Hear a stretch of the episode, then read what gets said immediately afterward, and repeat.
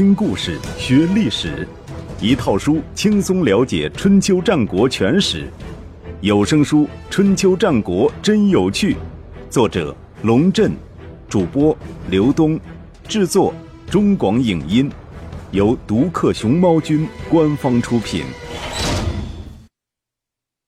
第二百二十七集，信陵君救赵二。赵孝成王和平原君都很纠结，拿不定主意。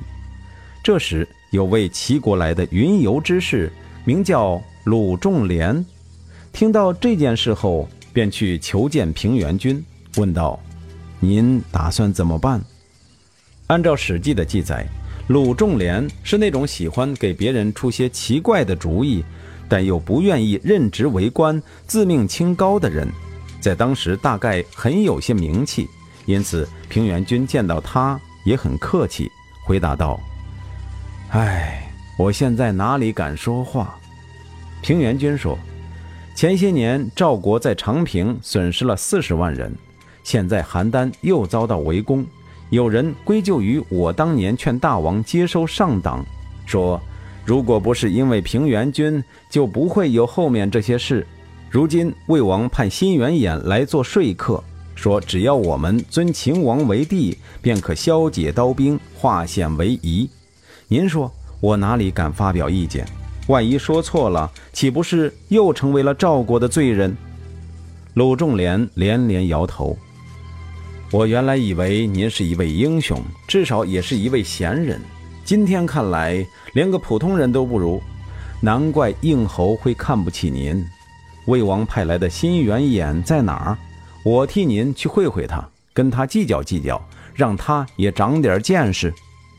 平原君脸红到脖子，不敢反驳鲁仲连，只敢说：“那我就把先生介绍给辛元衍。”平原君来到辛元衍下设的宾馆，对辛元衍说：“齐国有位高士，名叫鲁仲连，目前正在邯郸。”我想介绍您跟他认识。辛元衍一听就摇头说：“这个名字我很熟，他是齐国的高人，而我是魏国的将军，负有使命在此，不想见他。”平原君看到这架势，心里便明白了三分，看来你也怕他，于是说道：“您还是见见吧，我已经答应将他引荐给您了。”辛元衍没办法，只好答应。鲁仲连进来之后，看着辛元衍，半天没有说话。辛元衍被盯得心里发毛，说道：“现在这种情况，还留在邯郸城里的外国人，都是有求于平原君的。我看先生您的神态，却是没有任何事情要求平原君办，为什么还留在这座围城中不走呢？” 鲁仲连说：“很多人以为鲍交是个心胸狭窄的人。”因为过得不如意才自寻死路，那是不了解他。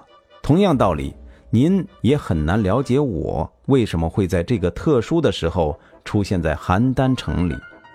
我告诉您吧，秦国是个不讲礼义而只注重功利的国家，他通过玩弄权术来使唤世人，像对待奴隶一样来对待百姓。秦王一旦悍然称帝，进而统治天下。我宁可跳海而死，也不愿做他的子民。我今天到这里来见您，就是要告诉您，我想帮助赵国抵抗残暴的秦国。辛元衍耸耸肩：“您打算怎么帮助赵国呢？邯郸城外有数十万秦军，您难道想凭一张嘴赶走他们吗？”鲁仲连说：“齐国、楚国已经答应帮助赵国。”我想让燕国、魏国也行动起来救援邯郸。辛元衍笑了：“您说您能让燕国出兵，我姑且相信；至于魏国，我就是魏王派来的全权代表，我倒是看看您怎么说服我。”鲁仲连说：“魏王是不知道秦王称帝的后果，所以还抱有幻想，按兵不动。假如他知道秦王称帝之害，”就不会那么三心二意啦。辛元衍说：“秦王称帝，不就是多了一个名号吗？有什么危害？”鲁仲连说：“当年齐威王想称霸天下，号召诸侯都朝觐周天子。当时周朝已经是积贫积弱，诸侯都不把他放在眼里，唯独齐国还把他当一回事儿。一年之后，周烈王死了，齐国没有派人去参加葬礼，周朝便派使者去谴责齐威王，说。现在山崩地裂，天子逝世，东部藩国的小臣田阴齐竟然不来会葬，论罪当斩。齐威王一听，勃然大怒，说：“你个丫头养的，这事儿被天下人当成笑话，说了好几年。为什么活着的时候去朝觐他，死了之后就骂他呢？是因为受不了他那高高在上的样子吗？可是人家是天子啊。”本来就应该高高在上，所以也就没什么好奇怪的了。没有实力的周天子尚且如此，如果让虎狼成性的秦王当了天子，魏王岂有好日子过？天下诸侯岂有好日子过？辛元衍冷笑了一声，说：“十个仆人侍候一个主人，难道是因为智慧和力量不如主人吗？不是，是因为他们怕他。”鲁中连大吃一惊：“您是说，魏王和秦王的关系就像是仆人和主人吗？”辛元衍摆出一副死猪不怕滚水烫的样子，说：“是的。”鲁仲连说：“如果是这样，那您等着，我会让秦王把魏王煮成一锅肉粥的。”辛元衍说：“您别吹了，那怎么可能呢？”鲁仲连说：“您不相信？”那我来跟您讲点历史吧。当年九侯、鄂侯和西伯侯都是商纣王的臣子，位列三公。九侯将女儿嫁给纣王，纣王对他不满意，一怒之下就把九侯剁成了肉酱。鄂侯极力劝阻，想救九侯，也被纣王杀死，做成了人肉干。西伯侯聪明，只是叹息了一声，被纣王听到了，关了一百天的禁闭。那三位都是王侯一级的人物，还不是说剁就剁，说关就关？辛元衍皱了皱眉头，若有所思。鲁仲连说：“这是远的，还可以给您讲点近的。乐毅进攻齐国的时候，秦闵王先是逃到鲁国，要求鲁国人以天子之礼对待自己，还要鲁侯亲自侍候自己吃饭。”鲁国人一听，干脆关起城门，不让他进来。齐闵王只好改道去邹国，正好赶上邹君去世，他要求邹国人把棺木头朝北摆放，好让他以天子的身份坐北朝南去吊唁。邹国人说：“如果是那样，我们不如自杀。”于是也拒绝他入境。鲁国和邹国穷得叮当响，但是谁敢在他们面前摆天子的谱？他们就会奋起反抗。现在，魏国好歹也是个万圣之国，因为看见秦国打了一个胜仗，就吓得要尊人家为帝，岂非连邹、鲁这样的小国都不如？再说了，秦王一旦称帝，就会给诸侯派执政大臣，监视诸侯的一言一行，还会把大量的女人派到各国当王后，主宰后宫。到那时，魏王还不是砧板上的肉？秦王想怎么剁就怎么剁，您作为魏王的臣子，好意思让魏王吃这种苦吗？一番话说的辛元衍无地自容，当场表态：“啊，我现在就回魏国去，再也不提尊秦王为帝的事了。”平原君在一旁听了，也深受感动，对鲁仲连说：“我原先担心的是，如果尊秦王为帝。”秦国会不会退兵？现在我明白了，无论如何，我们都不能尊秦王为帝，这件事没有讨论的余地。后来，平原君还想把鲁仲连留下做官，被婉言谢绝；又想送鲁仲连千金为谢，也被推辞。用鲁仲连的话说：“如果办点事儿就收钱，那不是成了商人做生意了？”鲁仲连离开赵国后，再也没有回来。信陵君窃符救赵，鲁仲连的介入打消了赵孝成王君臣向秦国妥协的念头。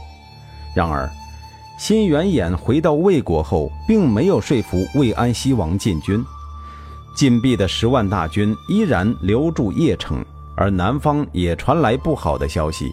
春申君率领的楚军，由于路途遥远，一时抵达不了邯郸。平原君心里清楚，路途遥远只是一个借口，春申君不过是在观望。如果晋鄙进军，楚军很快就会抵达；如果晋鄙继续静坐，楚军也就永远在路上了。拯救邯郸的关键还是晋鄙的十万魏军，可是。无论平原君写多少信，派多少使者，魏安西王就是无动于衷。怀着悲愤的心情，平原君给信陵君写了最后一封信。他这样写道：“当年我之所以和您结为亲戚，不就是因为您品德高尚，乐于助人吗？如今邯郸危在旦夕，魏国的大军却停步不前，您解围救困的本领都到哪里去了呢？再说。”您即便不在乎我也没关系，我大不了做亡国奴，给秦国人去做牛做马。可您难道忍心让您姐姐也受这种苦吗？信陵君看完这封信，拳头狠狠地砸在桌子上，难过的半天没有说话。他何尝不想晋鄙快点进军？如果晋鄙不愿意跟秦军交战，派他出征也可以。战国四公子中，孟尝君和平原君善于纵横捭阖，春申君爱玩弄权术，信陵君的特长却是兵法。《史记》里记载了这样一个故事：有一天，信陵君和魏安西王下棋，突然从北部边境传来烽火警报，说是赵军入侵，很快要进入魏国国境。魏安西王赶紧推开棋盘，下令召集大臣开会研究对策。信陵君却十分淡定地说道：“这只不过是赵王在打猎罢了，不是入侵。”他若无其事地继续在棋盘上落子，仿佛什么都没发生。看到信陵君如此镇定，魏安西王情不自禁坐下来，拿起棋子，却又心不在焉，连出昏招。本来大好的骑士急转直下，被信陵君夺去大片地盘。不久之后，警报解除，内侍进来报告，原来是赵王在打猎，并非入侵我国。魏安西王大惊，问信陵君：“你是怎么知道的？”信陵君轻描淡写的说：“下臣的门客中有人专门负责打探赵国的情报。”赵王的一举一动，随时都会传到夏臣的耳朵里。信陵君说着，又下了一颗棋子。您输了。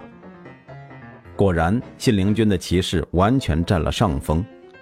这件事成为了魏安西王的心病，从此对信陵君处处防范。明知他有带兵的才能，却故意不让他接触军务。有人认为魏安西王小气，那倒也是事实。但是站在统治者的角度，手下有这么一个人，足不出户便知天下事，还要故意摆出一副不过是雕虫小技的样子，怎能不让他失落、嫉妒、猜疑，甚至必欲除之而后快？因此，每次信陵君主动请缨，要替代晋鄙救援赵国，魏安西王总是不置可否，或者顾左右而言他。你有本事，可我就是不让你发挥，你又能怎么样？魏安西王从信陵君急切而又失望的眼神中，找到了一丝报复的快感。信陵君知道，即便拿着平原君的这封信去找魏安西王，结果也还是和从前一样。在对着那封信思考了一个晚上后，他做了一个大胆的决定。自己率领门下三千食客去救援邯郸。三千这个数放在食客前面当然很大，放到秦赵决战的邯郸城下，却不过是汪洋里的一瓢水。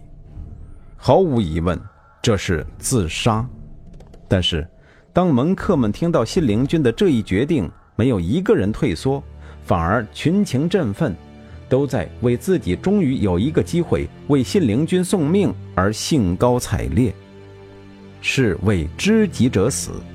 战国初年的勇士豫让说过这样的话，这句话便成为了后来数百年中国士人信奉的最高价值观，仿佛唯有一死才能证明自己曾经活过似的。这些人说去就去，有的驾车，有的骑马，还有的步行，举着各式各样稀奇古怪的兵器，跟在信陵君后面。吵吵嚷嚷地经过大梁的街道，每一个人脸上都带着慷慨赴死、从容就义的表情，赢得了大梁城二十万居民的围观和喝彩。队伍经过仪门，也就是大梁东门的时候，信陵君看到侯嬴正端坐在城门口，便下车来向他告别。侯嬴已经七十多岁了，正式的身份是。大梁仪门的监者，也就是看门人。数年前，信陵君听说侯嬴是个人才，便想将他纳入门下，不料被其断然拒绝。侯嬴这样说：“我洁身自好几十年了，现在虽然贫困，也不敢接受公子的救济。”这几乎是拒人于千里之外。信陵君想出了非常的手段，在家里摆下筵席。大会宾客，亲自驾车到仪门去接侯嬴，侯嬴才勉强接受邀请，大大咧咧坐上信陵君的车，说道：“我有一个朋友在菜市场当屠夫，公子如果不赶时间的话，咱们顺道过去看看他吧。”其实一点也不顺道，但是信陵君还是态度很恭顺的将车赶到菜市场。侯莹的那位朋友名叫朱亥。长得满脸横肉，见到信陵君都没正眼看一下，只顾与侯莹说话，而且一说就是半个时辰。信陵君一直端坐在车夫的位置上，面带微笑，饶有兴致地看着他们说话。把一些市井之徒的八卦聊完之后，侯嬴才心满意足地坐下来，对信陵君说：“现在可以去公子府上了。”当时信陵君家里早已高朋满座，魏国的文武大臣和宗室贵族齐聚一堂，正等着信陵君回来主持饭局。信陵君进门后，领着侯嬴径直往上座上坐。当时有个讲究，主人请客，如果有一个人坐上座，这个人就是主宾，其余的都是陪客，也就是现在俗称的饭庄子。众多饭庄子一看这架势，惊奇的不得了。这侯莹谁都认识啊，不就是仪门口那看门的老头吗？他凭什么做主座呀？酒过三巡，信陵君起身，亲自为侯莹敬酒。侯莹拉着信陵君的手，附在耳边说：“我能为公子做的也就这些了。”侯莹接着说。我不过是魏国官僚体系中最低贱的一员，勉强算个国家公务员，根本没有资格跟公子说话。可今天公子亲自驾着车到家里来迎接我，我干脆就把公子带到菜市场，故意让大伙都看到公子是怎么样礼贤下士的。经过今天的事，世人都会说侯嬴是个不知好歹的小人。也会说公子是个真心实意、尊重长者的好人，那也算是我的回报吧。自打这一天起，侯嬴还是坐在仪门当地的监者，但在身份上也算是信陵君的人了。信陵君每逢大事，总要把侯嬴请过来，询问一下意见。那年魏齐和于青逃到魏国。他也是听了侯嬴的意见之后，才同意接见他们的。这一次，信陵君带着三千门客去救援赵国，特别在仪门口与侯嬴告别，就是想听听他对此行有什么好的建议。没想到侯嬴脸上没有任何表情，只是拱拱手说：“公子努力吧，我这把年纪是没办法给公子帮什么忙了。”二人就此别过。信陵君走了几里路，心里越想越不是滋味。按理说，侯嬴不应该对他如此冷漠呀，即便是平时出门，也应该有个嘘寒问暖。何况现在他是去上战场呢？也许我有什么地方做的不对吧？信陵君想到这里，马上命令门客们暂缓前进，自己驾车又回到大梁。侯莹一看到他，便大笑说：“我知道公子会回来的。”信陵君说：“哦。”侯莹说。这些年来，您一直对我照顾有加。现在，您要带着食客们去赴死，我却没有任何表示。我知道您心里肯定放不下，一定会回来找我问个明白。信陵君赶紧下拜，问侯莹有什么高见。侯莹将信陵君带到自己居住的小屋子里，关上门，问道：“您究竟是想建功立业呢，还是想去送死？”如果仅仅是想送死，我也没什么好说的了。如果是想建功立业，我就为您指一条路。信陵君脸一红，说：“当然是想建功立业。”侯莹说：“那就不要蛮干。”当时各国对于军队调动都有严格的控制，最简单也最有效的办法是采用兵符制。兵符常为虎形，所以又称为虎符。一道兵符分为两半，国君手里一半，带兵的将领手里一半。国君如果有什么命令要传给将领，除了交付书信，还要将自己手里那一半兵符交给使者带去，作为信物查验。侯莹的计划是把魏安西王那一半虎符倒出来，让信陵君带到禁闭军中，假传圣旨。将十万魏军抓在自己手里，再去救援赵国。侯莹说：“以公子的兵法，加上十万大军破秦不是难事。可是，怎么把虎符倒出来呢？”